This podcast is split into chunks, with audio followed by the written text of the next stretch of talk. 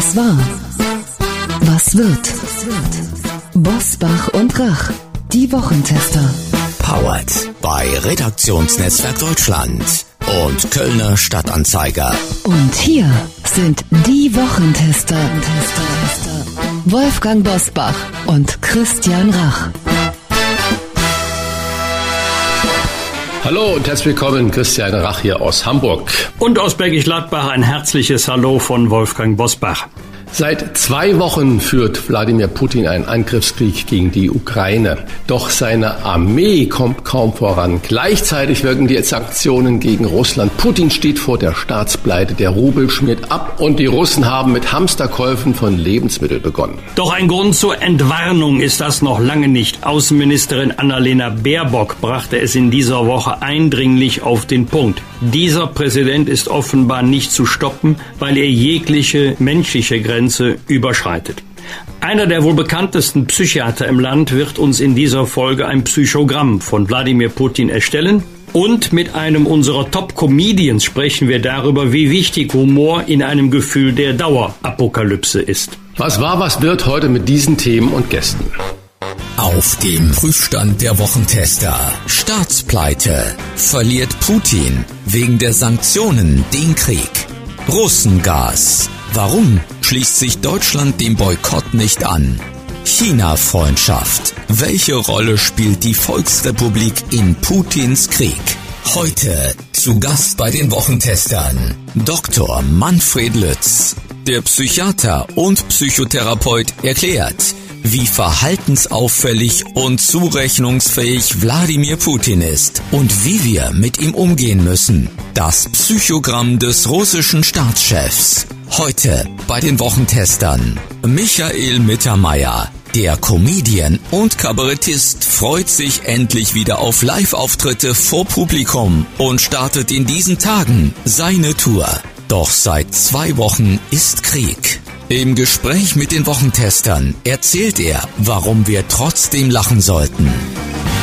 Und auch heute wieder mit dabei unser Redaktionsleiter Jochen Maas, der sich immer dann zu Wort meldet, wenn wir ein klares Urteil abgeben sollen. Hallo aus Köln zu den Wochentestern. Wir haben in der vergangenen Folge mit Professor Streeck über das Ende der meisten Corona-Regeln zum 20. März gesprochen. Soll ja jetzt eine Übergangsfrist bis zum 2. April geben. Da platzte in diese positive Grundstimmung eine Warnung des Corona-Expertenrats, dem ja auch Hendrik Streeck angehört. Der Expertenrat der Bundesregierung hält eine erneute erneute Systembelastung für möglich, da ein Wiederauftreten der Delta-Variante oder verwandter Varianten, Kreuzungsformen oder völlig neuer Varianten möglich sei. Deshalb sollten dringend Notfallstrategien erarbeitet werden. Weitere Warnung der Experten, der Impfschutz in der Bevölkerung werde bis zum Winter abnehmen, sodass ein erneuter Anstieg der Inzidenzen nicht verhindert werden könne. Frage an euch, verbunden mit einem Blick auf einen Corona-Hotspot, gefühlt hat nach Karneval und Friedensdemo halb Köln Corona und auch im Rest der Republik steigen die Infektionszahlen rasant an, auch wenn es eher die milde Omikron-Variante ist. Habt ihr Sorge, dass wir nie mehr rauskommen aus der Corona-Angst? Ich glaube, das ist ja auch die einheilige Meinung von allen Experten, die sich damit wirklich auskennen. Wir müssen damit leben. Punkt. Und zu tun, als wäre es bei schönem Wetter jetzt endlich vorbei und es kommt nie wieder, das ist wirklich äh, Milchmädchen-Gedanken.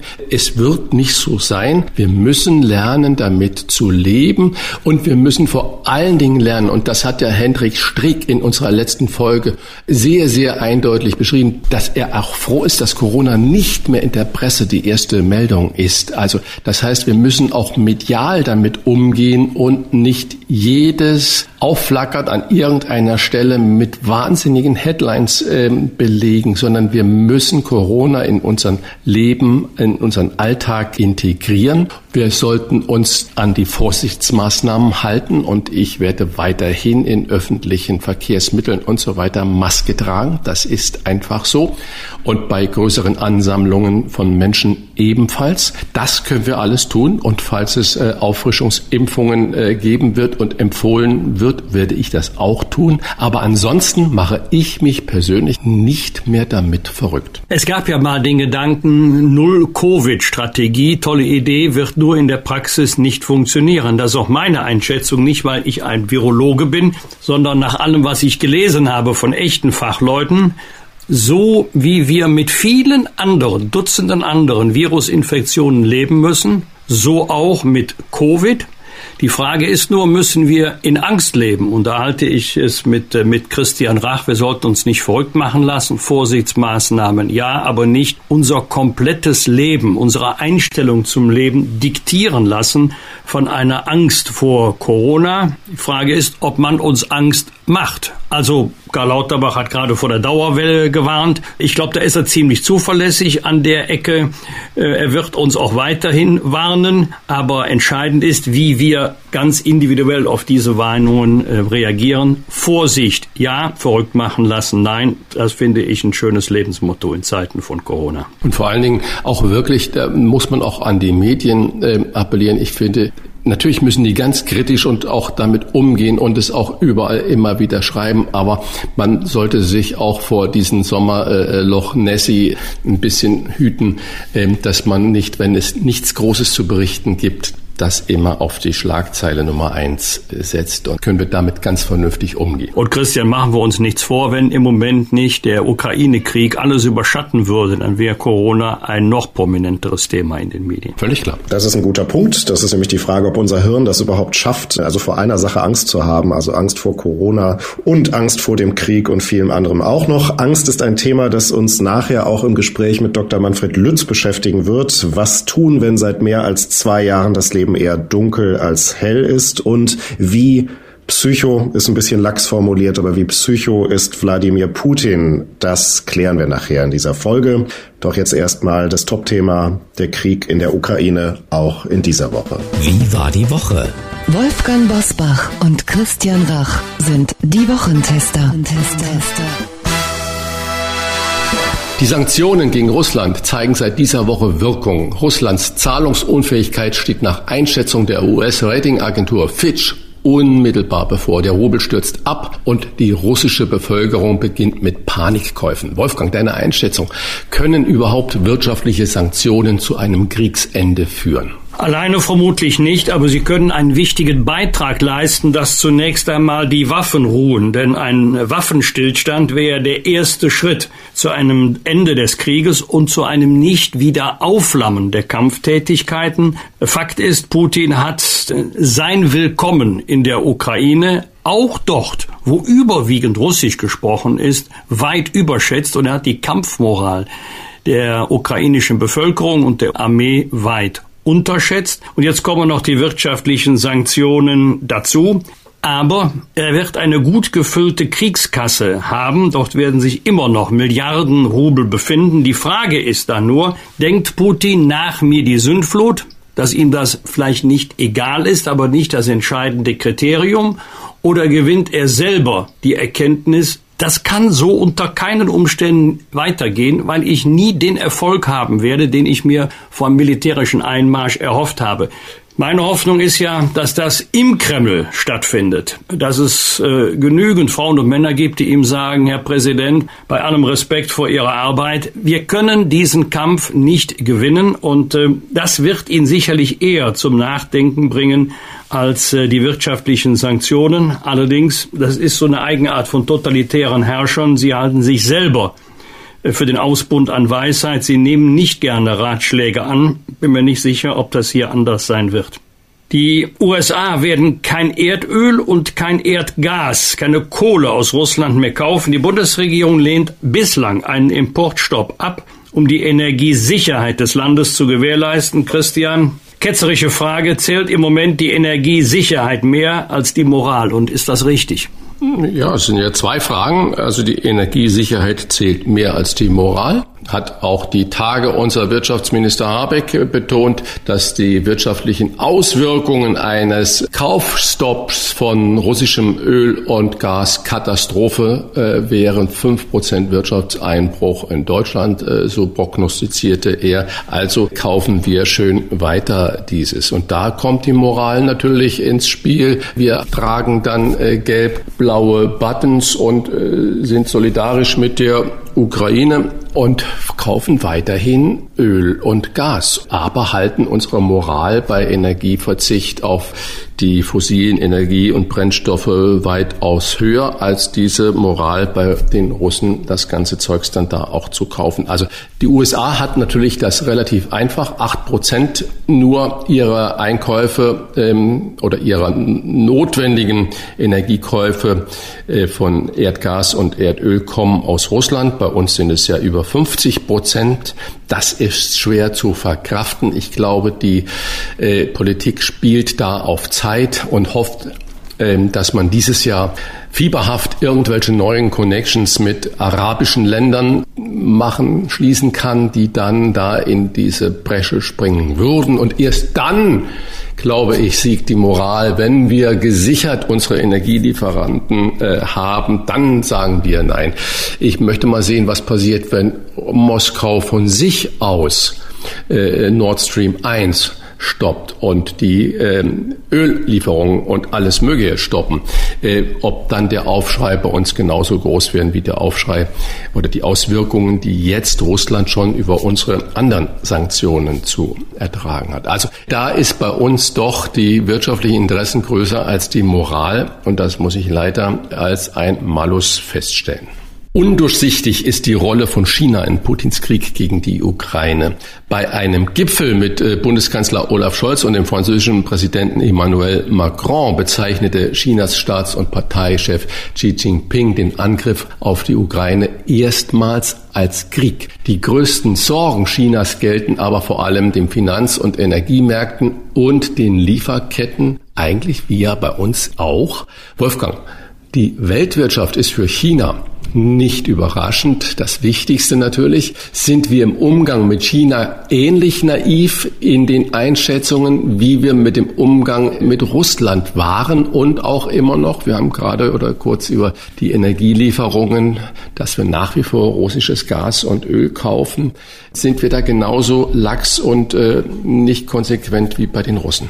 Sollten wir mal naiv gewesen sein, dann dürfte sich das äh, seit dem 24. Februar spätestens erledigt haben. Es gibt äh, wenige Gemeinsamkeiten, es gibt mehr Unterschiede. Beides, das gilt für Russland wie China gleichermaßen, sind autoritäre, wenn nicht gar totalitäre Systeme. Beide haben auch äh, Konflikte in Nachbarregionen, allerdings nicht so ausgeprägt in China wie in Russland. Denken Sie an das Thema Hongkong, ein Land, zwei Systeme. Große Demonstrationen hat es ja schon in Hongkong gegen China gegeben. Denken Sie an den Konflikt mit Taiwan. Aber es gibt den großen Unterschied, dass viele auch heute noch, nicht nur Gerhard Schröder, beim Namen Russland so romantische Gefühle bekommen. Wir denken an Dostoevsky und oder Tolstoi, Anton Tschechow. Wir denken an Stravinsky, Prokofjew. Wir denken an die Eremitage, europäische Hochkultur der Baukunst in St. Petersburg. Und zum Schluss denken wir auch noch an Dr. Chivago, an Tundra und Taiga. Das ist bei China völlig anders. Und jetzt driftet es auseinander, denn ich glaube, darüber leidet ja Christian Putin ganz besonders. Er leidet ja darunter, dass sein Reich nicht mehr die Stärke hat wie die ehemalige Sowjetunion oder UdSSR, wie das früher hieß. Das war aus seinen Augen ein Abstieg.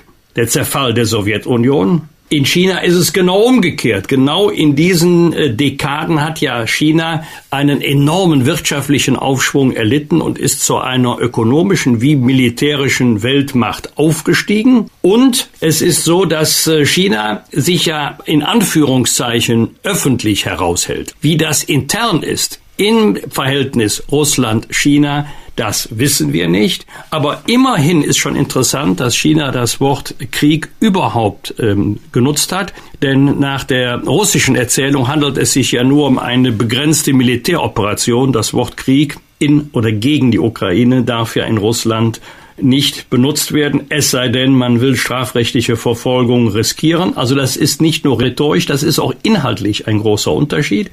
Aber wir sind mit China wirtschaftlich ganz anders verflochten als mit Russland. Russland hat zwei Exportschlager. Das eine ist das Öl, das andere ist das Gas. Ähm, China ist ähm, ökonomisch eine Weltmacht. Russland hat etwa das Wirtschaftsniveau des Landes Spanien. Also wir liegen mit unserer Wirtschaftskraft deutlich über der Wirtschaftskraft Russlands. China hat ein überragendes Interesse daran, diese wirtschaftliche Leistungsfähigkeit nicht zu gefährden. Deswegen, das gilt allerdings nicht nur für Russland und China, ist eine realistische Betrachtung der Welt immer noch besser als eine idealistische, so sympathisch es mir ist, wenn man zunächst im anderen immer nur das Gute vermutet, aber da ist die Menschheit schon zu oft enttäuscht worden. Mhm. Wärst du dann auch dafür, dass man Tolstois ähm, Roman Krieg und Frieden umtextet in Sondereinsatz und Frieden? Nein, klassische Literatur, an der sollte man sich nicht vergreifen, auch nicht im Titel. Wir haben in der vergangenen Folge ausführlich über ihn gesprochen. Nun ist er auf geheimer Mission unterwegs. Altkanzler Gerhard Schröder ist zu seinem Freund Putin nach Moskau gereist, ohne Wissen und Mandat der Bundesregierung.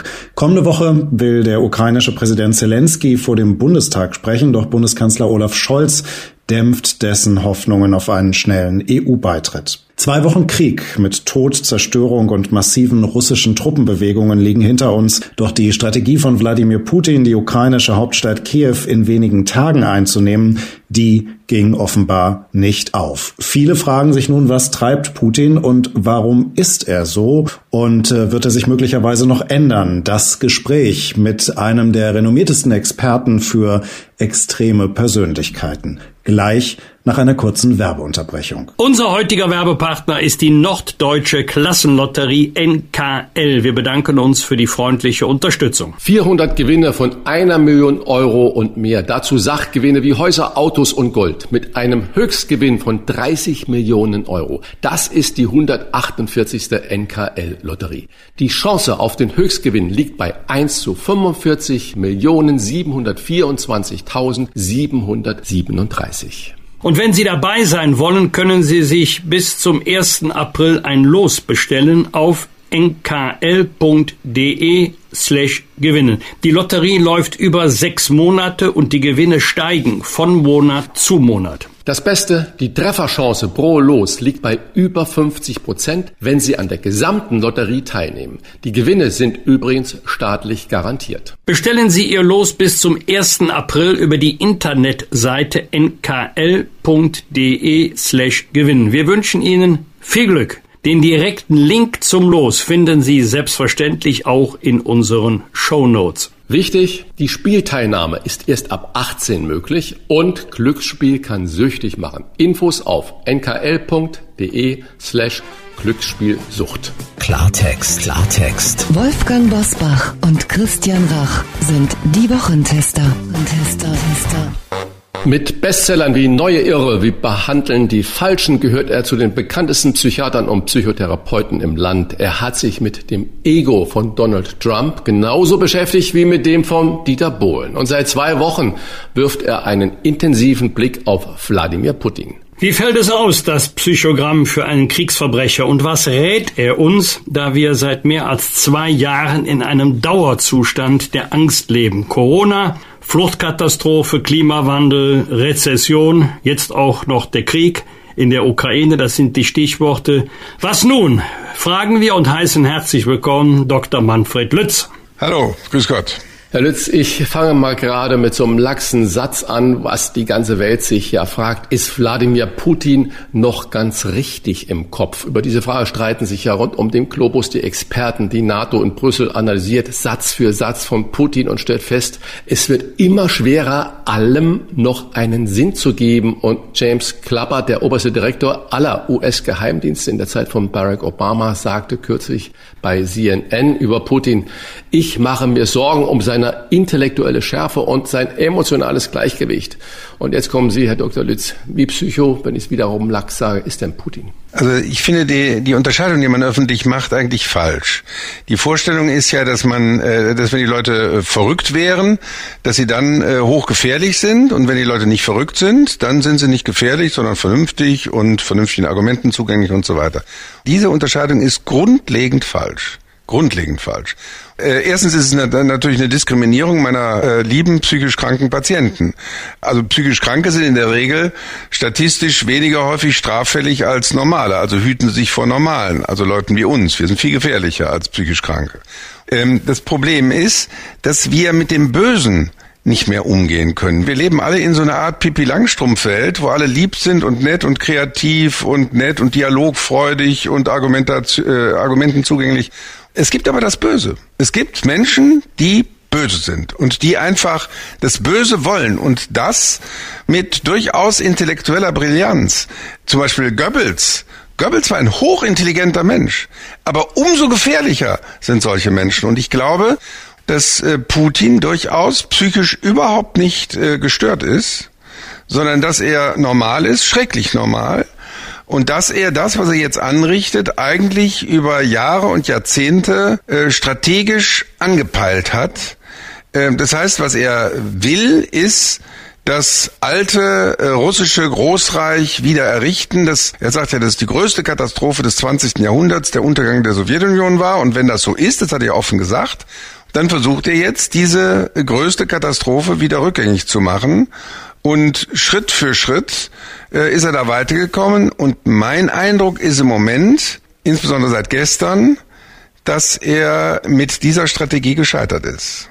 Welcher These würden Sie zustimmen, Herr Dr. Lütz? Putin kalkuliert ausgesprochen nüchtern oder Putin ist doch unkalkulierbar? Ähm, weder noch. Also ich, äh, ich glaube, dass er schon nüchtern äh, kalkuliert. Aber ich glaube, das kann ich natürlich nicht sicher sagen, aber ich habe so den Eindruck, dass er in dieser ganzen Scheinwelt, die er produziert hat, um den Westen zu irritieren, um seine Absichten, ein russisches Großreich wieder zu errichten, zu tarnen, dass er inzwischen, und das ist für ihn gefährlich, sich seine eigenen erfundenen Stories glaubt.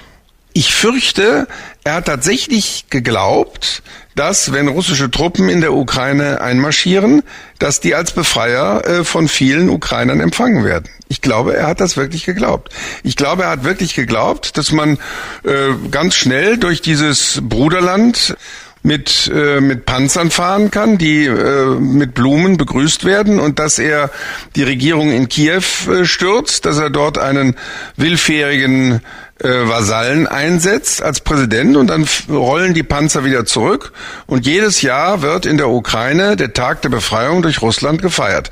Ich fürchte, dass er das geglaubt hat und jetzt plötzlich sieht, dass das falsch ist. Ich habe immer mich gefragt, ob der ehemalige US-Präsident Donald Trump all das glaubt, was er so sagt und behauptet. Und vermutlich war es dann auch so. Und darüber ist ja eigentlich auch so eine Angst entstanden, dass man nie genau wusste, ob Trump in seiner Amtszeit nicht auch einen Krieg anzettelt, nur um zu beweisen, dass das, was er so behauptet, auch stimmt. Unterscheiden sich denn Putin und Trump in ihrem Wesen oder in ihrer Psyche oder ist das alles so ähnlich gelagert? Also um das mal so zu sagen, ich, äh, ich halte Trump psychisch für viel gefährlicher als, äh, als Putin, weil er viel unkalkulierbarer ist. Der wird ja von momentanen Emotionen hingerissen. Wenn äh, irgendjemand ihn kränkt, dann schlägt er spontan zurück oder lässt jemanden abführen oder irgend so etwas. Ich äh, habe den Eindruck, dass Putin erheblich kalkulierbarer ist. Wir können alle froh sein, dass Trump jetzt im Moment nicht Präsident der Vereinigten Staaten ist. Das sagen ja auch nun wirklich alle. Aber dass Putin es geschafft hat, einen solchen Menschen wie Trump da mit zu installieren, da hat er ja mit äh, bei geholfen, das kann man ja kaum mehr bestreiten, ähm, das zeigt eben, dass er tatsächlich Weltmachtambitionen äh, hat. Und ähm, wie Trump durch äh, ähm, durch Scherze von äh, Barack Obama damals bei diesem Abendessen tief gekränkt worden ist und aus dieser Kränkung heraus ähm, äh, seine Politik zum Teil ähm, erklärbar ist, was, was, was natürlich lächerlich ist, Ähm, äh, so glaube ich, dass Putin gekränkt war äh, dadurch, dass Obama äh, ihn als Regionalmacht bezeichnet hat, damals als es um den Georgienkrieg ging. Ähm, und er fühlt sich eben als Weltmacht. Und ähm, er ist insofern sogar fast weitergekommen als die Weltmacht Sowjetunion, als er in der Lage war, den amerikanischen Präsidentschaftswahlkampf maßgeblich zu beeinflussen. Das ist Stalin, Khrushchev, Brezhnev nie gelungen. Putin hat den Krieg gegen die Ukraine nicht in der Amtszeit von Donald Trump begonnen. Sie haben das gerade schon am Rande erwähnt, sondern unter Präsident Biden. Deutschland hat mit Olaf Scholz einen neuen Bundeskanzler. Können Sie sich vorstellen, dass diese Ereignisse auch dazu geführt haben, dass der Krieg Putins gegen die Ukraine erst am 24. Februar begonnen hat? Ja, aber das, da sind wir sehr im Spekulativen. Also äh, ich glaube, für Putin wäre ein Krieg zu Zeiten von Donald Trump natürlich viel günstiger gewesen, weil die äh, westliche Führungsmacht gelähmt war in dieser Situation und der Westen zerstritten war. Aber aus welchen Gründen auch immer hat er es damals nicht gemacht. Jetzt kann ich mir denken, nach der Blamage des Westens in Afghanistan, die ja weltweit zu sehen war, und die sicherlich auch seine Suggestiveffekte, ihre Suggestiveffekte auf Putin gehabt hat ähm, nach der äh, Situation, dass, dass in Deutschland jetzt nicht mehr die, äh, die ewig lang regierende Angela Merkel da ist, sondern ein neuer Kanzler, der sich noch gar nicht richtig installiert hat, dass ähm, in Frankreich Präsidentschaftswahlen sind, dass der Brexit gerade stattgefunden hat. Also ich kann mir vorstellen, dass diese Gesamtkonstellation einschließlich russischer Erfolge in Mali, äh, also auch weltweit, ähm, äh, einschließlich der Verbesserung der Kontakte zu China, dass das alles dazu beigetragen hat, dass er sich gesagt hat, jetzt oder nie und den Angriff jetzt gewagt hat. Wenn diese Faktoren, die Sie gerade da geschildert haben, Brexit, neuer Kanzler, Wahlkampf und so weiter, wenn das alles die Fakten sind, glauben Sie, dass Putin dann alleine an seinem großen Tisch sitzt und darüber sinniert und sagt, jetzt ist die Chance und jetzt greife ich mir wieder die alten Teilrepubliken von Sowjetunion und mache wieder das große russische Reich. Ist das der alleinige Triebfeder? Das weiß ich natürlich nicht genau. Also wenn ich das genau wüsste, dann wäre ich jetzt der gesuchteste Berater weltweit wahrscheinlich. Also jeder spekuliert da so ein bisschen vor sich hin. Meine Sorge ist ein bisschen, dass das derzeitige russische Regime eigentlich wenig Machtzirkel noch hat. Also mein Eindruck ist, ich bin da jetzt kein Spezialist, es gibt ja kein Politbüro oder so etwas, was es immer noch zu Khrushchevs Zeiten gab, in, äh, wo man im Politbüro dann über den, äh, die Kuba-Krise auch kontrovers debattiert hat oder so. Ähm, das scheint es alles nicht mehr zu geben, so, so einen Zirkel. Ähm, sondern nur noch Putin und man sieht dann immer wieder diese Veranstaltungen, wo im Grunde ja seine, seine obersten Offiziere da sitzen wie die Römer bei Asterix und Obelix. Also ist ja fast bemitleidenswert. Oder dass er dann öffentlich die äh, Leute antreten lässt und dann den Geheimdienstchef ähm, irgendwie runtermacht. Das sind ja auch so merkwürdige Allüren. Das heißt, die Sorge, die man psychologisch dabei hat, wer redet mit ihm eigentlich noch auf Augenhöhe? Wer würde ihm sagen, jetzt, jetzt ist Schluss? Ohne dass er Angst haben müsste, dass was passiert. In der Spätzeit Stalins war das ja so, dass äh, jeder Angst hatte, dass äh, diese fast paranoiden Vorstellungen von Josef Stalin äh, dazu führen könnten, dass er dann auch irgendwo im Gulag landet. Ähm, äh, die Situation könnte jetzt im engsten Zirkel von Putin auch gegeben sein. Also die Hoffnung äh, ist einfach, dass die Frustration Putins über die ähm, das völlige Scheitern dieses Ukraine-Abenteuers, was für ihn ein Abenteuer ist, aber für die Menschen schreckliches Leid bedeutet, dass das ihn vielleicht äh, einigermaßen zur Besinnung bringt und ähm, äh, und dazu führt, dass er versucht, jetzt Schaden ähm, äh, weiteren Schaden zu verhindern. Denn dass dieser Krieg nicht zu gewinnen ist, das wird er wahrscheinlich jetzt auch gemerkt haben. Wenn einer wie Putin mit Atomwaffen droht, wie viel Angst macht Ihnen das? Naja, das macht einem immer Angst. Aber äh, man hat dann die Parallele gehabt, dass 2014 bei der Krim-Krise äh, er ja dann auch diese Bereitschaft, diesen, diesen Bereitschaftsgrad drei oder was das ist, ausgerufen hat, sind wir vielleicht auch so ein bisschen Gedanken, wie, wie sie Donald Trump ja auch mal hatte, dass er gesagt hat, wir zahlen da so viel, müssen wir auch mal äh, irgendwie einsetzen können vielleicht. Und dann hat man ihm gleich gesagt, um Gottes Willen. Die Atomwaffen sind ja im Kalten Krieg ein Drohpotenzial gewesen. Sie sicherten jedenfalls den Atommächten zu, dass sie de facto nicht vernichtet werden konnten. Deswegen haben auch Länder wie Israel zum Beispiel Wert darauf gelegt oder jetzt Nordkorea, die natürlich völlig unterschiedlich sind, eine Atombombe zu haben, damit sie äh, nicht äh, völlig überrannt werden können. Und das gilt natürlich auch für Russland. Aber wir haben natürlich historisch erst seit 70 äh, Jahren Erfahrung mit einer Welt, in der es Atomwaffen gibt. Deswegen sind viele Erfahrungen aus früheren Kriegen, die sind, äh, die, die kann man nicht mehr, mehr umsetzen. Jetzt zum Beispiel, wenn in der Ukraine ähm, verständlicherweise der Präsident oder auch der ukrainische Botschafter in Deutschland bitten, dass die NATO helfen soll, dann äh, wäre das, sagen wir mal, vor 80 Jahren tatsächlich eine Frage gewesen, warum nicht die westlichen Mächte äh, sich solidarisch mit der Ukraine erklären und eine Flugverbotszone einrichten. Aber in einer Zeit, in der es um eine Atommacht geht, wo die eine Atommacht dann die andere Atommacht direkt angreifen würde, also ähm, äh, Amerika sozusagen als NATO-Macht Russland direkt angreifen würde, das wäre eine Gefährdung, vor der man wirklich Angst haben muss. Das war bei der Kuba-Krise so und die ist ja im letzten Moment abgewendet worden. Ähm, das war im Koreakrieg ein bisschen so, weil Russland da immerhin auch von ferne involviert war. Und das ist eine Situation, die man jetzt unter keinen Umständen in Kauf nehmen will. Ich kann das, ich kann das sehr gut verstehen. Ich kann auch verstehen, dass der ukrainische Präsident trotzdem äh, dringend bittet um eine Flugverbotszone. Aber äh, ich glaube, dass es nicht verantwortbar wäre, das Risiko eines Atomschlags einzugehen. Also man hat immer die Befürchtung, dass Putin, wenn er ganz verzweifelt ist, weil das alles nicht so läuft, wie er sich das denkt, vielleicht auch die sogenannten taktischen Atomwaffen einsetzt, kleinere äh, Atomwaffen und irgendwo ein Zeichen setzen will.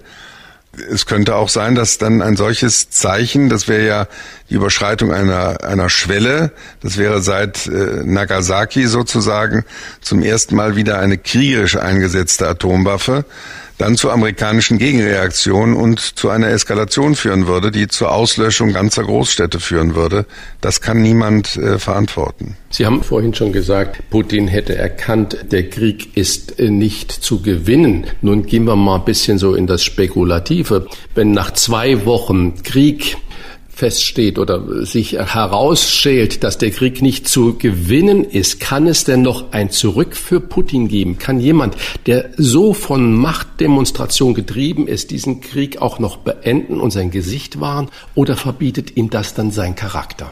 Ähm ich halte Putin für erheblich rationaler und auch intelligenter als Donald Trump. Und, ähm, und deswegen kann ich mir vorstellen, dass er über Möglichkeiten verfügt, äh, mit einer neuen Situation neu umzugehen. Das ist ja Intelligenz. Intelligenz ist mal definiert worden, die Fähigkeit, in schneller Zeit sich auf veränderte Situationen einzustellen. Und die Situation ist verändert. Also ich kann mir vorstellen, dass, ähm, dass er äh, rationale äh, Lösungen versucht. Das ist natürlich äh, nicht einfach. Also ähm, das würde ja bedeuten, dass auch die russische Gesellschaft dann nach und nach ähm, mal mitkriegt, dass äh, Putin ähm, und, und dass Russland nicht gesiegt hat, das wird man kaum der Bevölkerung vorenthalten können. Das kriegen die ja jetzt schon einigermaßen mit. Das würde auch zu einer Destabilisierung der Verhältnisse in, äh, in Russland äh, führen. Andererseits die Fortsetzung des Krieges ähm, wird auch zu einer Destabilisierung führen. Äh, es ist halt was anderes und das hat er vielleicht nicht genügend äh, vorausberechnet, wenn Russen ähm, äh, Afghanistan äh, überfallen, wie sie das in den äh, vor 50 Jahren getan haben, oder wenn äh, wenn Russen Tschetschenen überfallen. Aber hier überfallen sozusagen Russen russisch sprechende Menschen.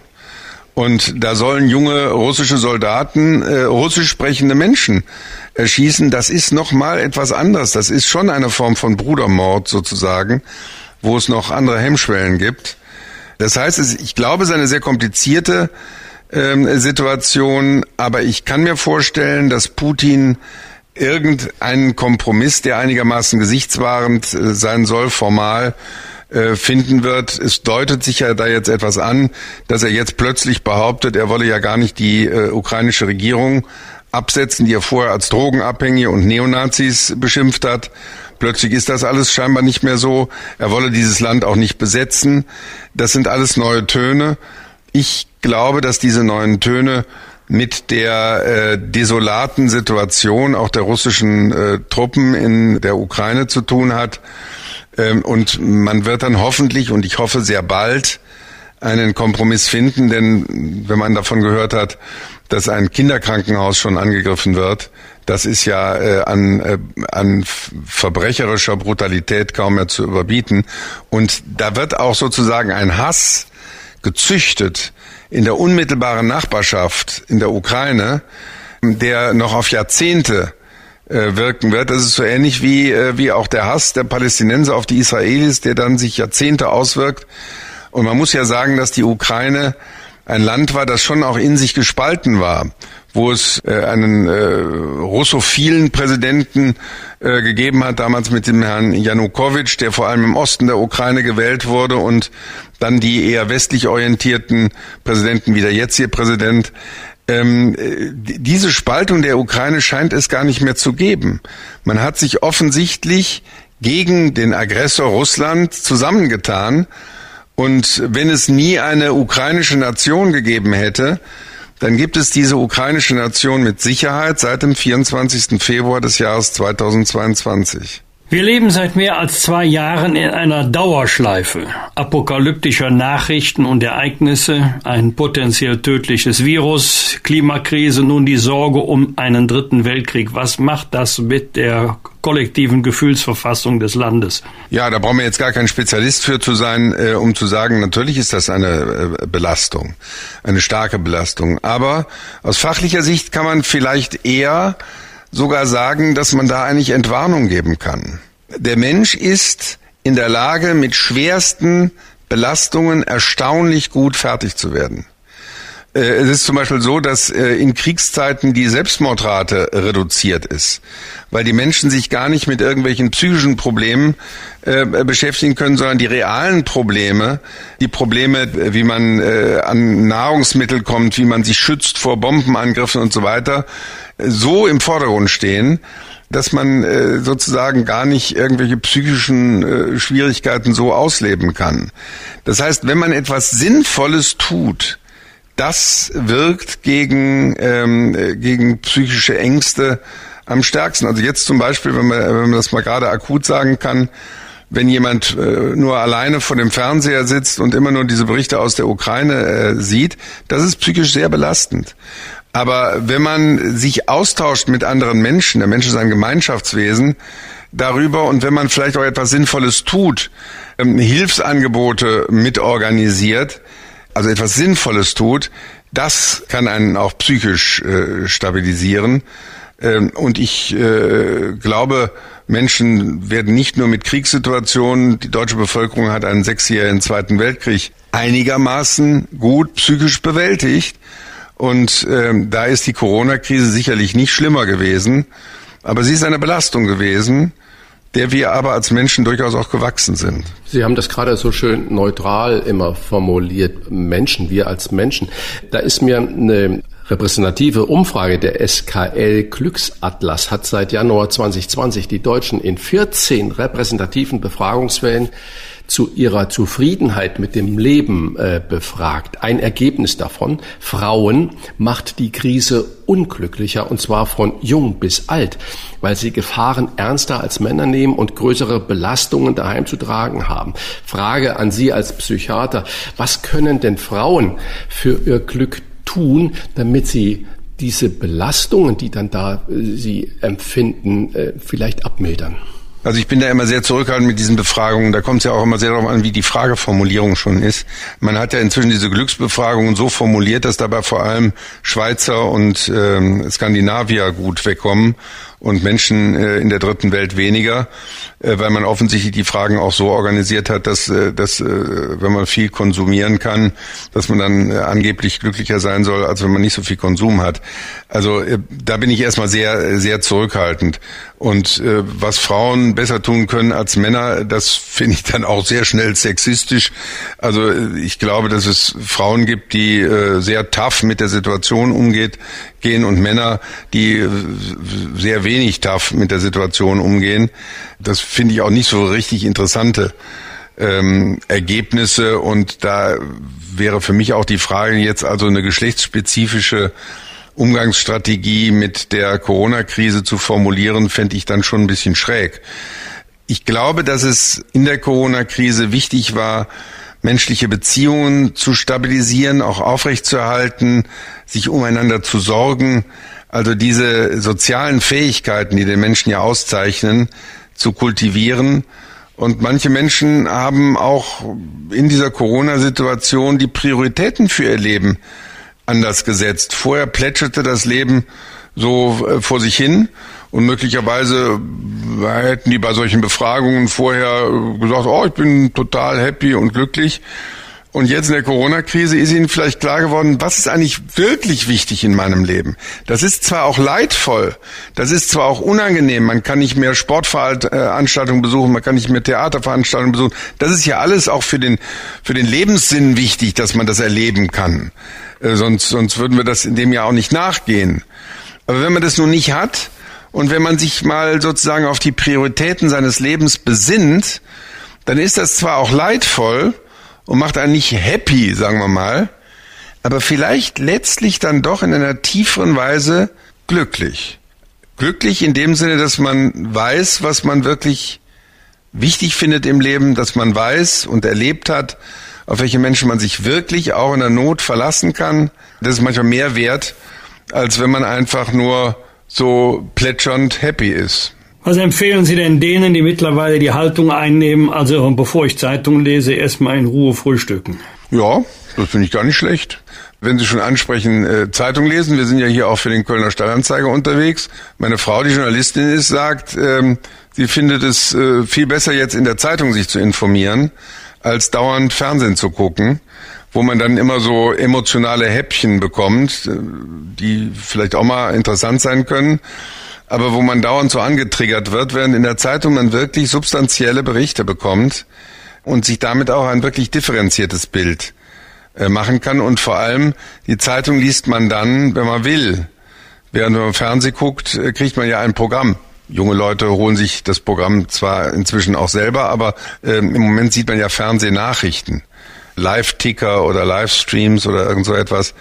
Ich glaube, wenn man äh, eine gewisse Informationsdiät betreibt, also sich nicht von morgens bis abends informiert und gezielt dann eben auch mal was ganz anderes macht und sich auch mal einen Spaß macht, ähm, dann, dann hat man auch mehr Substanz, ähm, um, um mitfühlend zu sein. Also man braucht auch selber eine gewisse Stabilität und da kann man ruhig auch mal, äh, was weiß ich, mal zusammen feiern, äh, selbst wenn Krieg in der Ukraine ist damit man nachher im Tag drauf äh, wieder mehr Kraft hat, wenn man äh, an den Bahnhof geht und äh, ukrainische Flüchtlinge empfängt und sich für die einsetzt. Auch mal einen Tag feiern und sich dann immer wieder auf verschiedenen Kanälen informieren.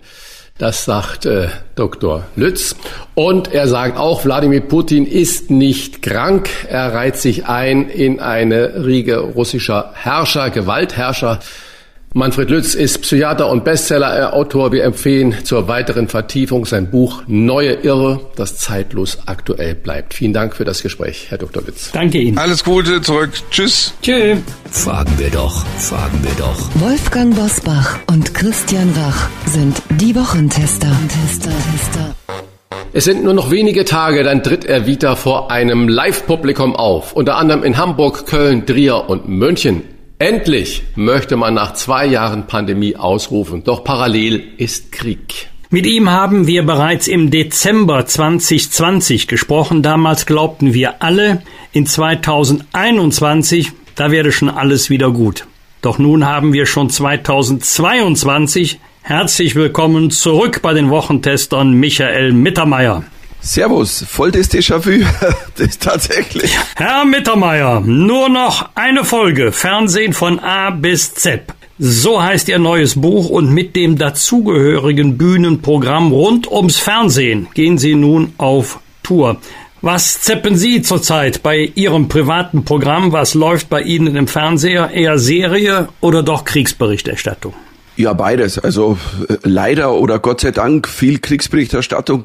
Es ist ja so, ich, ich finde ja wichtig, dass es diese Bilder gibt. Die ziehen einem zwar oft runter, aber ähm, ich bin auch immer voller Ehrfurcht vor mutigen Journalisten oder Leuten, die zum Teil ja auch mit Handy noch was aufnehmen. Und es ist wichtig, dass man sieht, was passiert damit dieser Wahnsinnige einfach nicht äh, davonkommt. Wie schwer fällt Ihnen in dieser Zeit der Wahnsinnigen, der Dauerdepression, sage ich mal, eigentlich ein unterhaltsames Bühnenprogramm auf die Beine zu stellen? Corona, Klimawandel, Krieg, all das dominiert ja in den Köpfen und nun sollen Sie sich auf die Bühne stellen und sagen, endlich, jetzt geht's wieder los. Ähm, es fällt mir nicht schwer und es fällt mir schwer. Also auf der einen Seite fällt es mir nicht schwer, weil die Grundentscheidung in mir ist immer getroffen.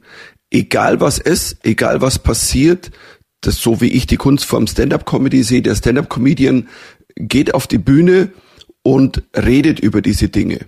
Oder er unterhält auch das Publikum nur, damit sie sich einfach mal für eine Stunde oder zwei Stunden, ja, dass sie mal wieder rauslachen können.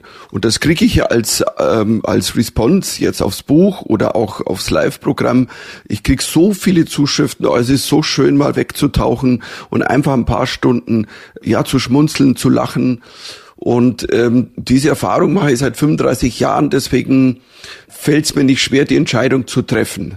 Aber man muss natürlich dann auch, wenn man jetzt darüber spricht, auf der Bühne zum Beispiel, aktuell, dann muss man schon einen Ton treffen oder die richtige Nummer machen. Und da ist sicherlich nicht jeder einer Meinung. Haben Sie ein bisschen Bammel vor den ersten Auftritten nach der Pause oder sind Sie so durch und durch erfahrener Profi, dass Ihnen die Pause gar nichts ausgemacht hat? Ja, es war ja eine ganz schräge Pause, wo ja auch trotzdem viel passiert ist. Also ich habe ja dann Open-Air-Touren gemacht. Ich meine, wir haben in Autokinos gespielt. Ich habe immer gesagt, ich spiele alles, was bei drei nicht auf dem Baum ist, und, äh, wo irgendwo noch Menschen sitzen vor mir. Und ähm, das war auch toll, weil es natürlich mich als Comedian extremst herausgefordert hat. Und ähm, weißt du, wenn du auf dem Platz stehst, wo normal 3000 Leute hingehen und es dürfen aber nur 100 kommen, und die sitzen jeweils drei Meter auseinander, musst du schon ein gutes Programm machen, um die zum Lachen zu bringen. Oder auch für Autos oder, oder keine Ahnung, irgendwelche Open Airs, Fußballstadion, Menschen sitzen auf Decken verteilt im ganzen Stadion. Und da habe ich viel gelernt, auch wieder auch nach all den Jahren. Und ein bisschen Bammel hat man immer, aber das Programm, das ich ja jetzt spiele, das ZEPT 25 Jahre Jubiläum-Special, das habe ich letztes Jahr, ich weiß nicht, 50 Mal gespielt und ähm, ist natürlich so ein Herzensprogramm und deswegen, es überwiegt die Freude und, ähm, und nicht der Bammel. Die Menschen, so habe ich in Zeitungen gelesen, sehnen sich nach Verreisen, nach südlicher Sonne, nach Wärme. Dann kommt auf der anderen Seite dieses äh, Shame on you, du fliegst, du Umweltsünder. Man versucht äh, schlechtes Gewissen und diese Begierde nach Veränderung nach einer anderen Optik mal äh, zehn Tage Pause von der Dauerdepression zu haben. Man versucht das irgendwie alles so zu verdrängen. Wie wichtig ist denn Humor in diesen Zeiten für Sie? Ähm besonders in diesen Zeiten ist Humor wichtig. Aber schrägerweise werde ich das immer gefragt. Also egal was passiert, heißt es immer, ähm, ist denn im Moment Humor wichtig? Und wenn gar nichts passiert, ähm, ist ja, ist ja genauso wichtig, weil wenn nichts passiert, dann muss ja jemand geben, der unterhält. Aber ich glaube tatsächlich, Humor ähm, hilft uns Menschen generell, hilft mir auch. Also wenn ich jetzt ein lustiges Buch lese oder ich schaue mir eine lustige Serie an oder whatever, es tut gut rauszukommen, weil es macht auch keinen Sinn, wenn der Kopf irgendwann ganz dunkel ist und das Herz, dann geht auch nichts mehr rein und es geht nichts mehr raus. Und dann hast du niemand geholfen. Ich habe das ja auch schon erlebt damals, wo ich ja einem Comedian in der damaligen äh, Burma-Diktatur geholfen habe, aus dem Gefängnis zu kommen. Äh, wir waren da in Burma, wir waren illegal. Es war dann am Schluss auch sehr knapp. Also wir sind gerade noch rausgekommen und ich habe gemerkt, was dieser Comedian Sagana, der einer der großen Revolutionsführer ist, auch in Burma, gerade, war gerade wieder verhaftet, ist wieder raus, was der mit seinem Wort, mit dem Humor auch für eine Waffe hat. Dass Jokes über die Regierung durch das ganze Land gereist sind. Und die, du kannst Humor nicht aufhalten. Und, und ich werte beides nicht. Humor kann eine Waffe sein, aber Humor ist genauso wichtig, wenn es zur Entspannung dient. Sie haben in unserem ersten Gespräch im Dezember 2020 ganz offen geschildert, wie Ihnen die Pandemie aufs Gemüt geschlagen ist. Sie mussten auch einige Gags an der Familie testen. Was macht die Familie heute und wie geht's Ihnen ganz persönlich heute? Abseits der Bühne. Der einen Seite geht's gut. Ich habe viel gemacht. Ich war sehr kreativ ja, habe bewiesen, dass ich das kann. Auf der anderen Seite merke ich schon, diese, es ist so ein Klumpen in einem drin, weil diese zwei Jahre trotz jetzt Open Airs oder irgendwas spielen, es ist halt ganz anders, wie wenn du eine normale, in Anführungszeichen, Tour machst, die geplant ist und da fährst du nicht weit und hier und, und es ist ja alles äh, geschrottet gewesen ähm, von, von all den Touren, also von wegen, äh, ja, dürft ihr alle wieder spielen. Ähm, Normalität, würde ich mal sagen, kehrt bei uns wahrscheinlich 2023 wieder ein. Als Familie haben wir weiterhin extrem gut zusammengehalten und ähm, es sind ja so Dinge entstanden. Mittlerweile haben wir einen Familienpodcast. Meine Frau Gudrun, meine Tochter Lilly und ich, Synapsen Mikado. Und wir sprechen so alle zwei Wochen auch über die Welt, über Fernsehen, über alles. Da haben wir auch gemerkt, also es ist wichtig natürlich über die ernsten Dinge zu sprechen ich glaube, die, die letzte Folge, die aktuelle Folge, haben wir auch über den äh, Russland-Ukraine-Konflikt oder Krieg, es ist ja eine Invasion gesprochen. Und es ist interessant, was sagt eine 14-Jährige? Die spricht anders, die denkt anders und die sitzt halt da und sagt, was, was, was macht denn der Dude, der Putin da? Wie, dieser alte weiße Mann, der hockt da, das ist für die ja surreal. Weißt du, wenn du die Bilder ja auch siehst von diesem Despoten, auch diese das, dieses Ganze, was vorher passiert ist, wie er so Hof gehalten hat, in diesem weißen Raum, ein gefühlt 64 Kilometer langer Tisch. Du hast immer gewartet, jetzt zieht er so eine weiße Katze raus. Mr. Bond, äh, Mr. Scholz, lassen Sie uns sprechen. Und das ist so, das ist mein satirisches Auge, das dann sowas aufnimmt. Bin auch abgeschweift, wahrscheinlich auch. Also, mir geht's insgesamt gut, aber mit vielen Abstrichen, weil ich merke einfach diese zwei Jahre, dieses immer wieder hü hot, hü hot und ich hatte vor kurzem auch Corona, das war, die, die Jungen würden sagen, das war nicht nice. Und kämpfe noch mit, mit ein paar Nachfolgen. Aber tatsächlicherweise das Allerwichtigste war bei uns immer, dass wir als Familie gut durchkommen und uns gegenseitig wahnsinnig supporten ich meine Frau ist Musikerin, die hat es auch schwer, eben extrem schwer. Und für die Kids ist ja auch eine Zeit, weißt, meine Tochter ist 14, das ist Pubertätsalter. Und es ist immer noch, ja, es ist ja nicht alles offen, kann man ja nicht so sehen. Wir haben eine wunderbare äh, Nachbarin über 80, äh, weil Sie gerade von Ihrer 14-jährigen Tochter gesprochen haben, die das gar nicht nachvollziehen kann. Und diese über 80-jährige Dame, die hat natürlich extreme Kriegsangst, weil sie das alles schon erlebt hat und äh, die Bombennacht in Hamburg und so weiter und so fort. Das heißt, das hat sie unglaublich geprägt. Wolfgang Bosbach hat ähm, am Anfang schon gesagt, Sie sind ja bekennender Fernsehjunkie und zappen sich seit 50 Jahren durch alle Kanäle und als kleines Kind durften Sie schon bereits Akten Aktenzeichen XY gucken.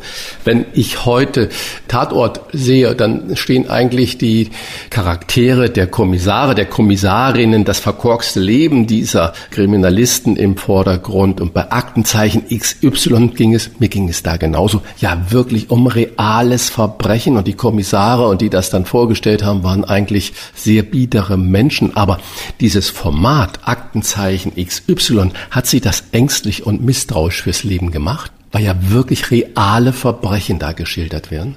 Ich fand es ein bisschen scary. Ich, ich, ich muss sagen, im Nachhinein war ich verwundert, dass ich das anschauen durfte, weil da wird ermordet, gemetzelt, niedergestochen und also die humoristische Art ist, dass ich mir dachte, na gut, die Eltern haben einen so vom Fernseher geschoben, vielleicht erkennt der Bub mal jemanden, da können wir die können wir die Belohnung abgreifen und ähm, auf der einen Seite war es scary. Auf der anderen Seite war es ja auch so schlecht gemacht. Ich meine, diese Szenen, weißt du, wenn das losgeht, Montag, 5. Februar, 8.30 Uhr, Thorsten B. verabschiedet sich von seiner Frau, um zur Arbeit zu fahren. Auch er bemerkt nichts. Und dieser Satz, auch er bemerkt nichts, ich feiere das so ab jetzt auch in meinem Buch, weil es ist so, ich meine, überleg dir das mal, was, was soll dieser Satz? Was wäre denn passiert, wenn er mal was bemerkt hätte?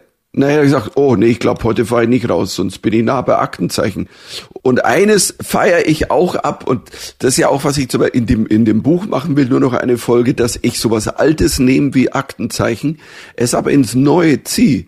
Weil auf, auf der einen Seite war ja, war ja Edith Zimmermann der Erfinder von True Crime. Und überleg mal, auf allen Kanälen läuft mittlerweile True Crime als Podcasts auf Netflix überall.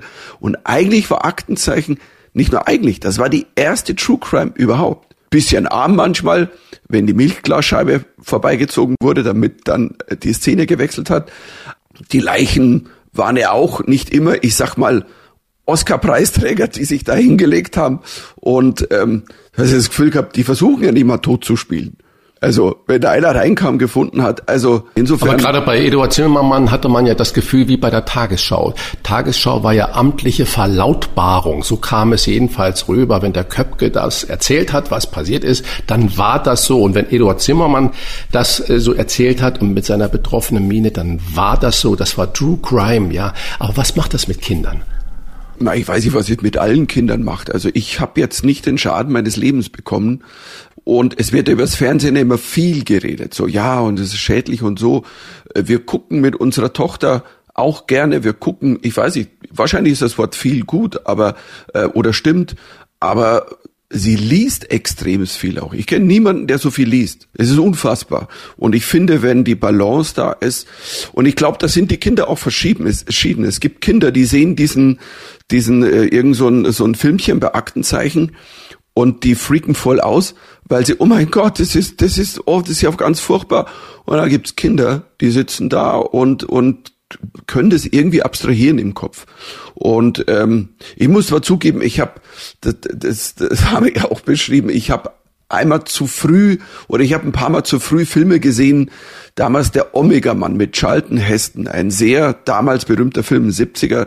Und immer wenn meine Mutter vom Fernseher eingepennt ist, dann saß ich da, hab mich nicht bewegt, also am Samstagabend, und hab mir dann diesen Abendfilm angeguckt. Da lief dann eben mal der schwarze Abt oder so. Ich durfte das normal nicht sehen, weil, keine Ahnung, ich war zehn Jahre alt oder whatever.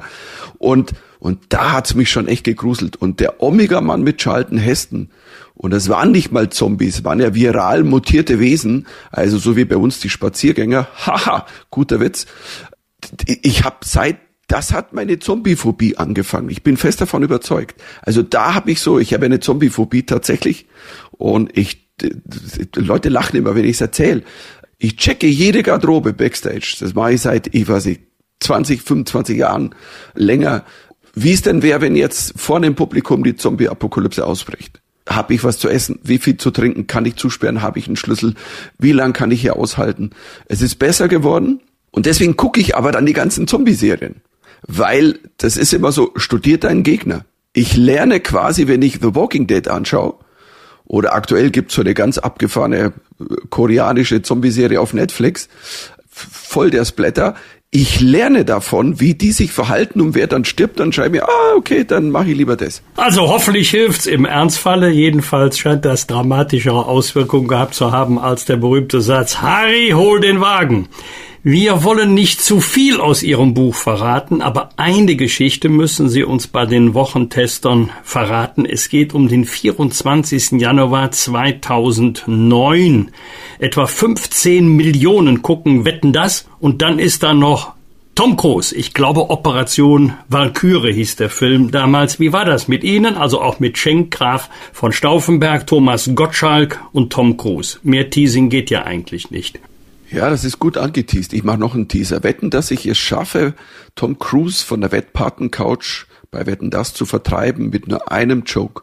Und also die Geschichte war ja, gab ja viel äh, Talk um das, ob jetzt Tom Cruise den überhaupt spielen darf, den Stauffenberg, weil er Scientology ist und da wurde viel geredet. So, dann hat er den Film gedreht, hat in Deutschland gedreht und dann kam er nach Deutschland, um ihn zu promoten. Als Tom Cruise hier ankam, hatte ich das Gefühl, Die Menschen feiern ihn wie, als ob Rosenblätter werden auf die Straßen geworfen, Jungfrauen wurden ihm dargeboten. Und was ich total schräg fand, dass auch die ganze, das Feuertor plötzlich anfing, Lobeshymnen über Tom Cruise und ist ja alles super.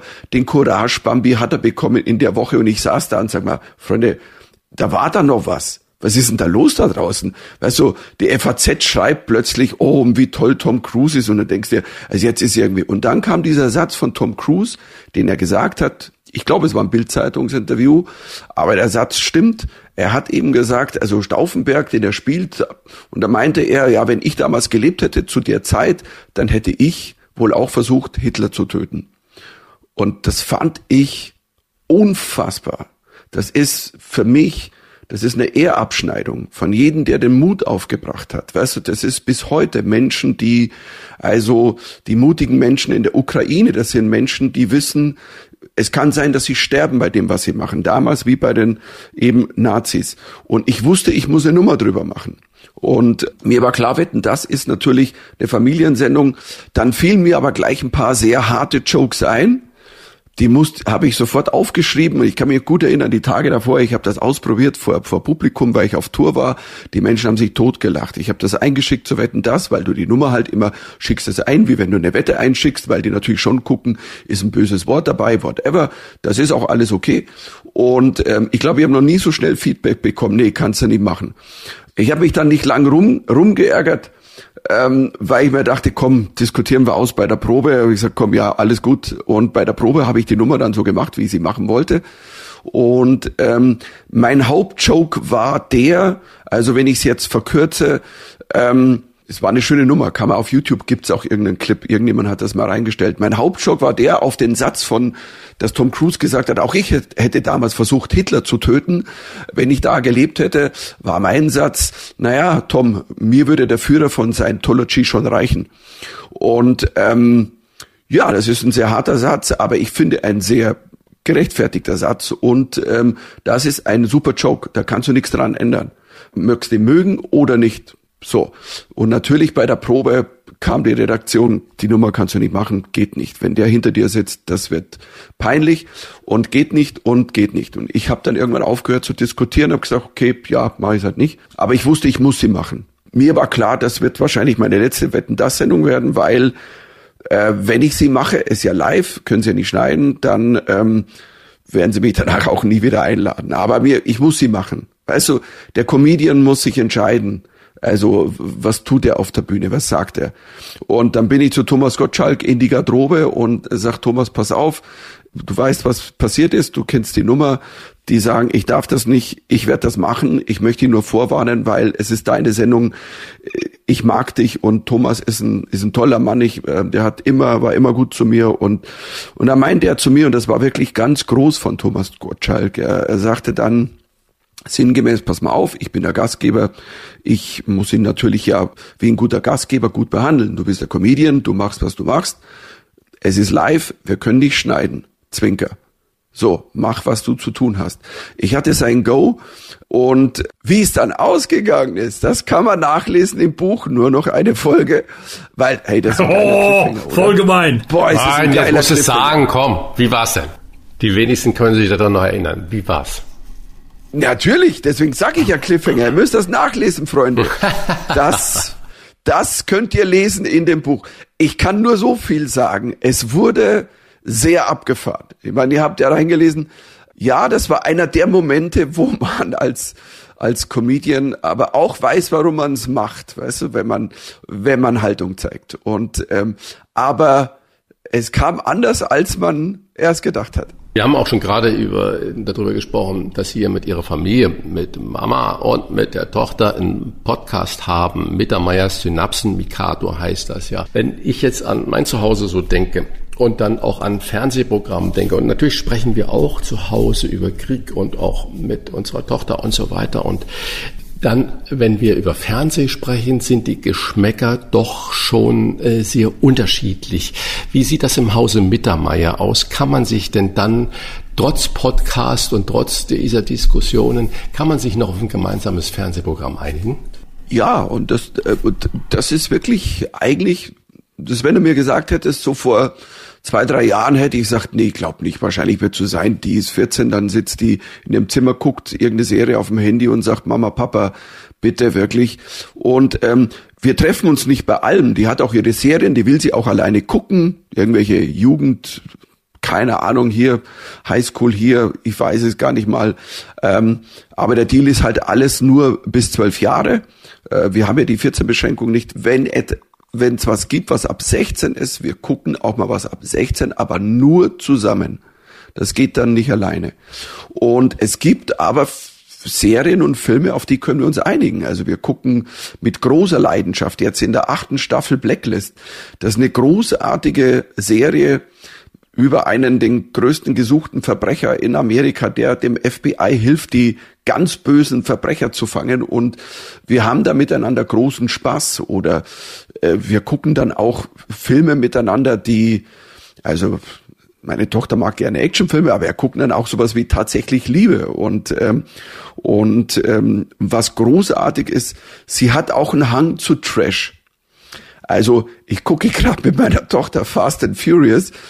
Ähm, das ist also wirklich Trash. Das hatten wir ihr noch, als sie zwölf war, haben wir gesagt, nee, das gucken wir nicht mit dir. Selbst, das ist ab zwölf. Er sagt, nee, komm, das ist also, das ist so dämlich, das ist auch so, ich sag mal so vom ganzen, also wie man über Frauen spricht, wie Frauen dargestellt werden, das ist so ein bisschen, hm.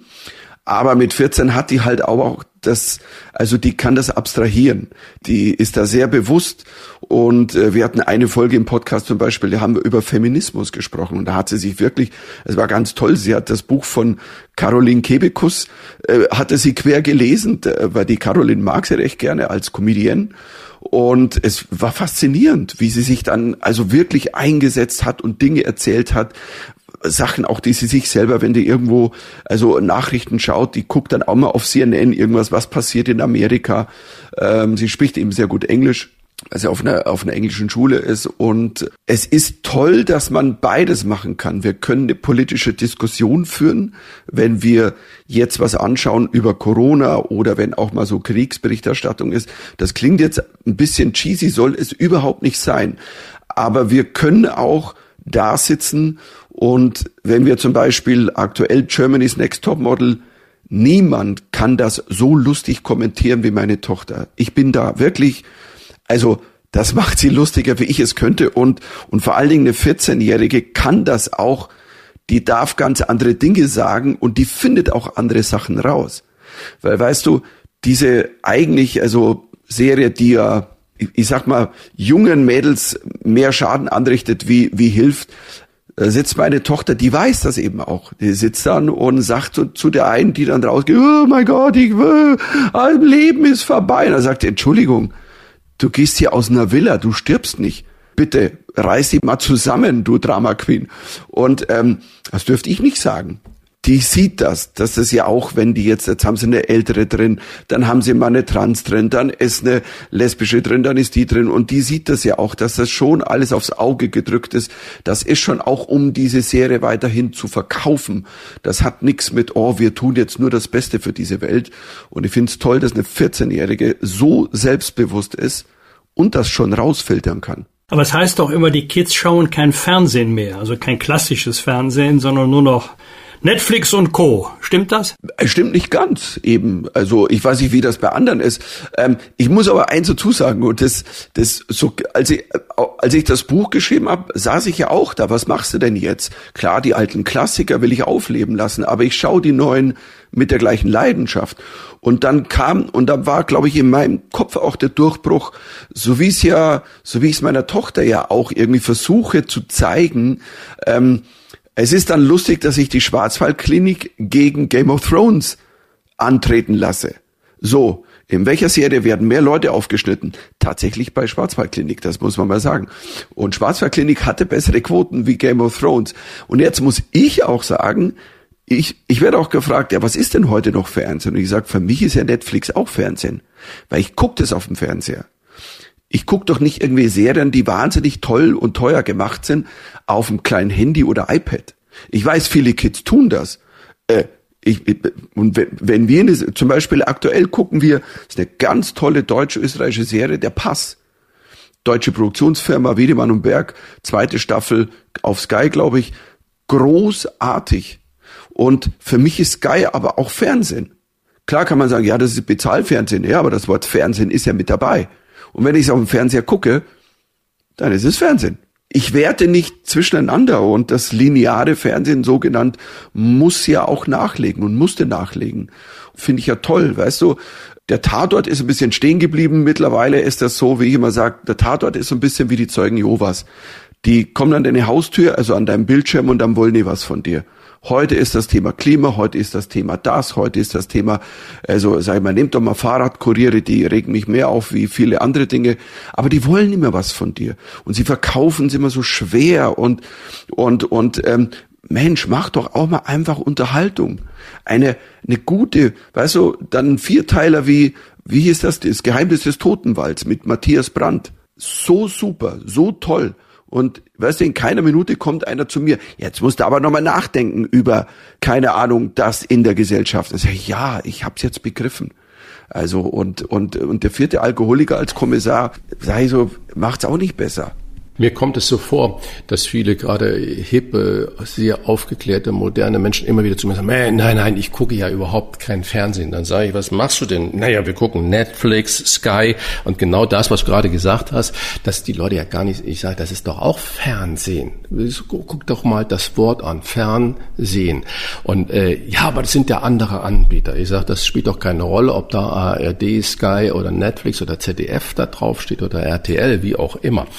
Äh, aber deswegen meine Frage, funktioniert eigentlich auch bei Live-Auftritten, das ist das, was ich immer in Konzerten so mochte, diese Lagerfeuer-Romantik, gibt's das noch beim Fernsehen? So ich, es war ja unglaublich, das Revival von Wetten, das, wenn wir gerade vorhin schon drüber gesprochen, was Thomas Gottschalk mit dem ZDF da gemacht hatte, äh, wo sich dann ja auch 14, 15 Millionen wieder vom Bildschirm versammelt haben. Funktioniert sowas auf Dauer noch? Also im Moment scheint es ja zu funktionieren. Ist natürlich auch, glaube ich, ein bisschen eine Folge der letzten zwei Jahre. Also man, so wie ich es ja auch äh, geschrieben habe, ist, ist ja so, Fernsehen hat natürlich durch das, dass wir alle viel weniger rausgehen durften, konnten, ähm, hat natürlich nochmal eine andere Wichtigkeit wieder erhalten. Ich denke schon, dass das den Fernsehkonsum, und zwar ob jetzt äh, das ARD, ZDF, RTL, Sat1 oder Netflix, Sky whatever ist.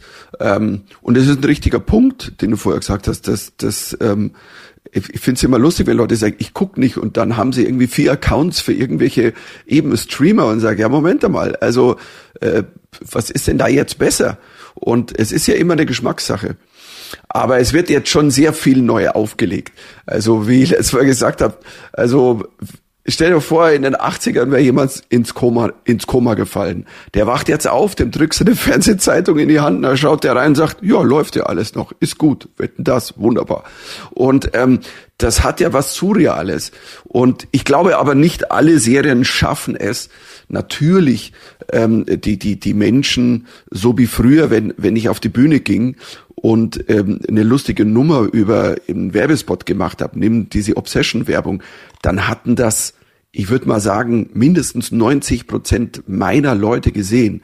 Das ist heute nicht mehr so, aber das Prinzip, wie ich es verfolge, ob ich jetzt äh, für das Buch oder auf der Bühne, ich versuche, wenn ich eine Serie auf der Bühne beschreibe, es so lustig zu erzählen, dass du lachen kannst, egal ob du sie je gesehen hast oder nicht. Und das ist ein ganz toller Effekt, den ich habe, dass ich das höre von ganz vielen Leuten, ähm, die da mir sagen, hey, boah, oh, die Enterprise-Nummer wunderbar. Und dann so, Game of Thrones habe ich nie gesehen oder The Crown, aber so wie du das erzählst, ist ja lustig, jetzt gucke ich mir das an. Und dann muss ich sagen, das ist das größte Lob, das mir jemand machen kann. Und ähm, wenn man miteinander ein bisschen, und wenn es nur ein Familienlagerfeuer ist, weißt du, wenn du miteinander, egal welches, wenn du eine Familienserie hast. Wir haben lange Zeit, es gibt eine Serie Modern Family heißt die. Ist eine, ist eine der lustigsten Serien, die je gemacht wurde. Ähm, ich glaube zwölf Staffeln, das haben wir, ähm, ich weiß nicht wie viele Staffeln gesehen und da haben wir so viel gelacht miteinander, drüber gequatscht, weil das in der Familienserie über alle Nöte, über Pubertät, über normal, wie die Schule und der Papa mit den schlechten Witzen, die er macht und trifft mein Leben.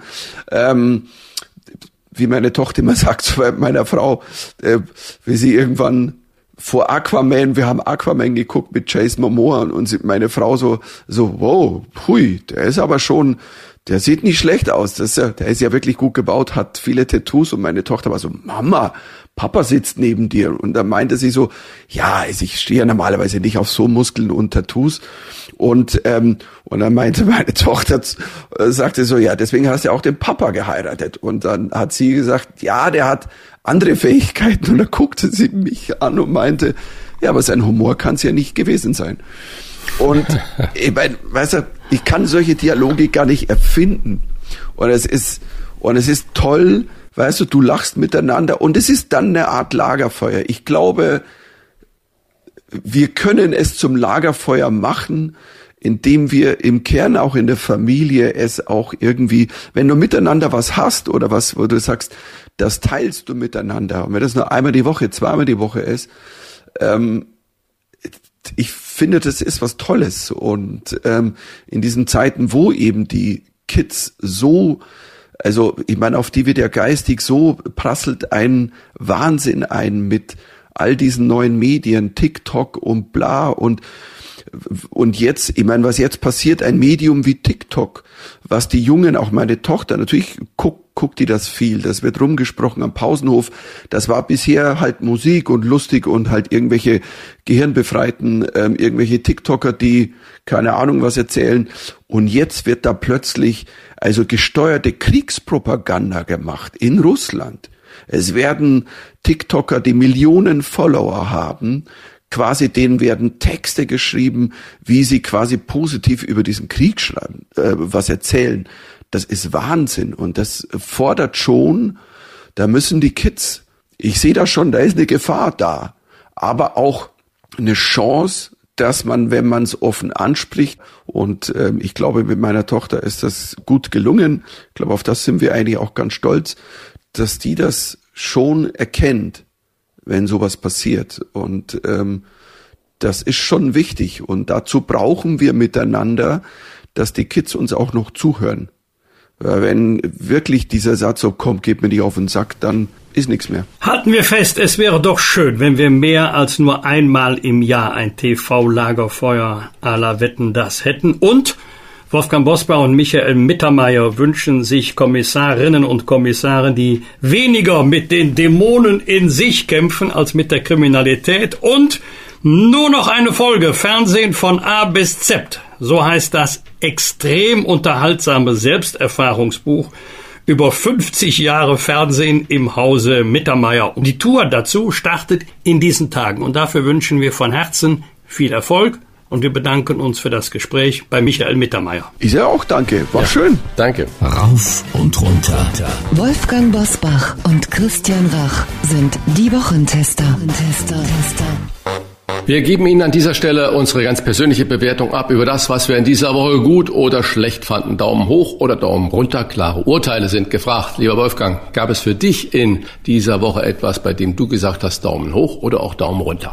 Lieber Christian, wir sehen die fürchterlichen Bilder aus der Ukraine. Wir sehen aber auch die wunderschönen Bilder. Nicht nur aber auch aus Deutschland mit einer enormen Welle der Hilfsbereitschaft der Bevölkerung auf der einen Seite, der bekannten karitativen großen Organisationen, Beispiel Rotes Kreuz, Caritas, Diakonie, aber auch unzählige private Initiativen, unter anderem auch von Kirchengemeinden, bei der Aufnahme, bei der Betreuung von Flüchtlingen aus der Ukraine. Das ist, so schlimm die Ereignisse sind, wunderschön, weil es ein gutes Zeichen dafür ist, dass es äh, in unserer doch relativ wohlhabenden Gesellschaft immer noch genügend Augen gibt, die auf das Elend der Menschen in der Welt blicken und das nicht nur dieses Elend beklagen, sondern auch mit Tatkraft bekämpfen. Unangenehm überrascht bin ich über äh, Drangsalierung, das ist wahrscheinlich noch eine vornehme Umschreibung der unter uns lebenden Russinnen und Russen des russischstämmigen Teils der Bevölkerung. Was haben die mit Putins Krieg zu tun? Antwort nichts. Und es ist ganz wichtig, dass äh, die Bundesregierung nicht vom Krieg Russland gegen die Ukraine spricht, sondern von Putins Krieg gegen die Ukraine. Und wir können nicht diejenigen, die äh, zu diesem Krieg weder etwas beigetragen haben noch in Zukunft etwas beitragen möchten, in Mithaftung nehmen für die menschenverachtende Politik von Putin. Es begegnen sich ja bei uns Ukrainerinnen und Ukrainer, Russinnen und Russen und sie wollen ja friedlich und konfliktfrei miteinander leben. Und deswegen bitte nicht diejenigen in Mithaftung nehmen, die überhaupt keine Verantwortung tragen. Lieber Christian, was hat dich bewegt oder geärgert oder gefreut? Der äh, große amerikanische Arzneimittelhersteller Moderna verzichtet auf Patentschutz für sein Corona-Mittel. 92 arme Länder dürfen dauerhaft diese Impfmittel, Vakzine nachbauen mit Hilfe von Moderna natürlich, weil Moderna sagt, wir verzichten da auf unseren Patentschutz und ich sage, das ist mal ein Ausrufezeichen, wo ich sage, nur so kriegen wir das auch in der Welt irgendwann hin, dass die Reichen eben nicht nur immer alles äh, bestimmen und dann auch noch zu Geld machen, sondern da wird auf äh, viel Geld verzichtet. Äh, das ist ein ganz großes positives Zeichen, finde ich. Genauso ein positives Zeichen hat ähm, unser Biathlet ähm, Erik Less Messer gegeben. Der ist ja wirklich sehr bekannt und einer der besten der Welt. Er hört jetzt auch auf mit 33 Jahren. Und ähm, er ist deswegen nicht Gewinner des Tages, wie der Spiegel mal geschrieben hat in der letzten Woche, sondern er hat sein äh, Facebook-Account der russischen Biathletin Anastasia Merkushina für 24 Stunden oder Instagram-Account hat er überlassen.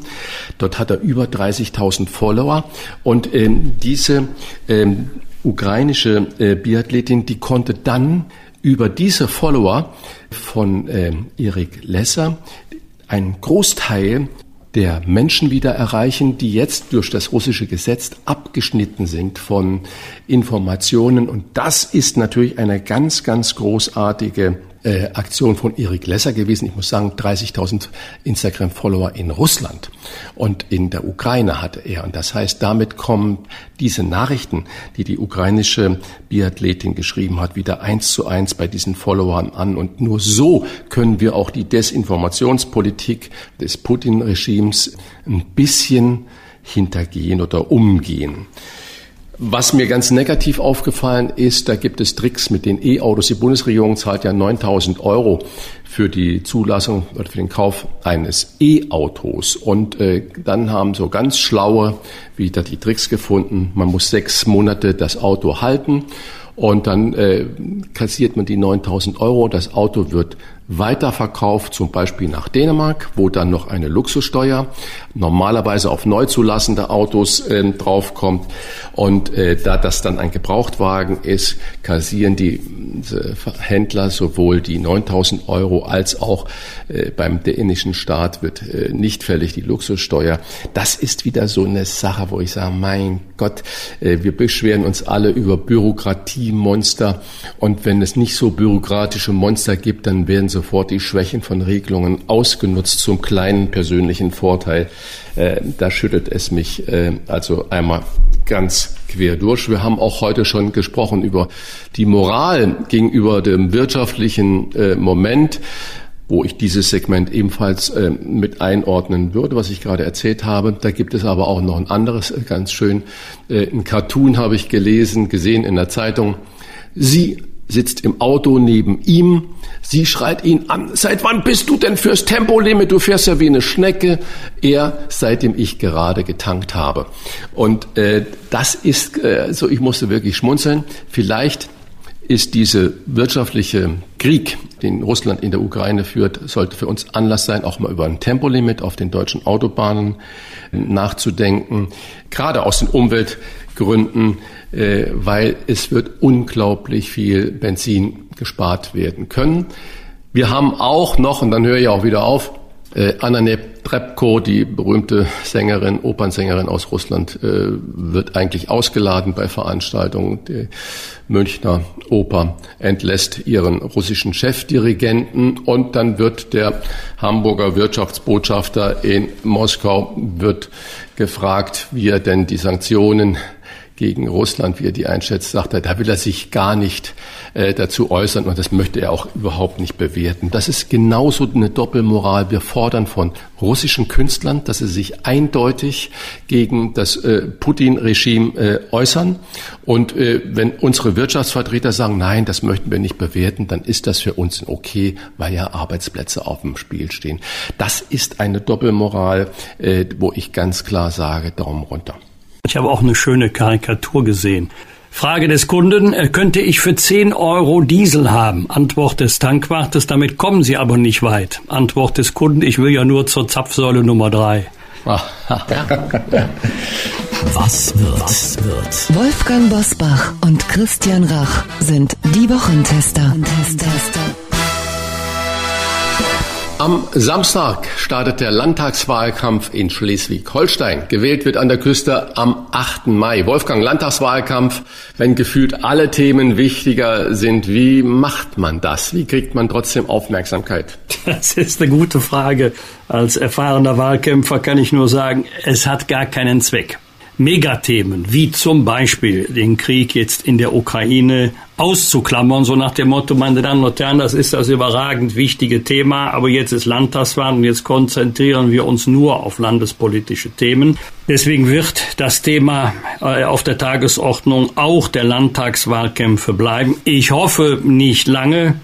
Und äh, dann werden vielleicht wieder andere Themen nach oben rücken. Das ist gerade bei Landtagswahlen bedauerlich, denn da gibt es ja drei ganz, ganz große Themenblöcke, die von überragender Bedeutung sind. Das einmal ist es das Thema Bildung. Bildungspolitik ist Ländersache. Das zweite ist das Thema innere Sicherheit, abgesehen vom Bundeskriminalamt und äh, der Bundespolizei ist Polizei Ländersache und dann die Lage der Kommunen. Damit meine ich jetzt in erster Linie auch vor dem Hintergrund der Flüchtlingskrise die finanzielle Ausstattung unserer Kommunen. Äh, also die Frage, wie macht man so etwas? Das Megathema nicht ausklammern, aber auch nicht zum alleinigen Thema von Veranstaltungen machen. Äh, aber die Menschen wollen schon wissen, wie sich die Parteien positionieren und ob es da Unterschiede gibt. Ich füge hinzu, man muss nicht über jedes Thema streiten, wenn man im Grunde ähm, eine einheitliche Auffassung hat oder zumindest vergleichbare politische Ansätze. Und bei der Ukraine-Krise ist es im Moment so. Äh, sieht man einmal von der AfD ab. Die anderen Parteien ähneln sich doch in ihrer Haltung zum Krieg sehr. Das muss man nicht unbedingt beklagen. Am Sonntag, lieber Christian, feiert der Kinderfilm Die Häschenschule Deutschland Premiere in den Zeise-Kinos in Hamburg. Die Geschichte erfreut seit 1924 jung und alt. Bist du auch mit der Häschenschule groß geworden? Nein. Nein, wirklich. Bist so, du gar nicht nein. groß geworden? Ich bin, ja, vermutlich nicht so richtig. Also, äh, aber eigentlich äh, nein. Ich äh, natürlich äh, habe ich so diffuse Geschichten da im, im Kopf, aber es war bei uns nicht so Thema. Ich war Messdiener, sehr viele Jahre.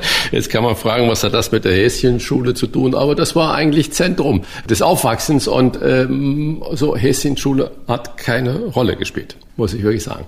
Was eine große Rolle spielt, ist ja im Moment unsere Politik, lieber Wolfgang. Und ich habe mich ja am Anfang ein bisschen skeptisch über Annalena Baerbock geäußert, äh, ob sie das packt mit der Außenministerposition, Außenministerin, die sie ja ist.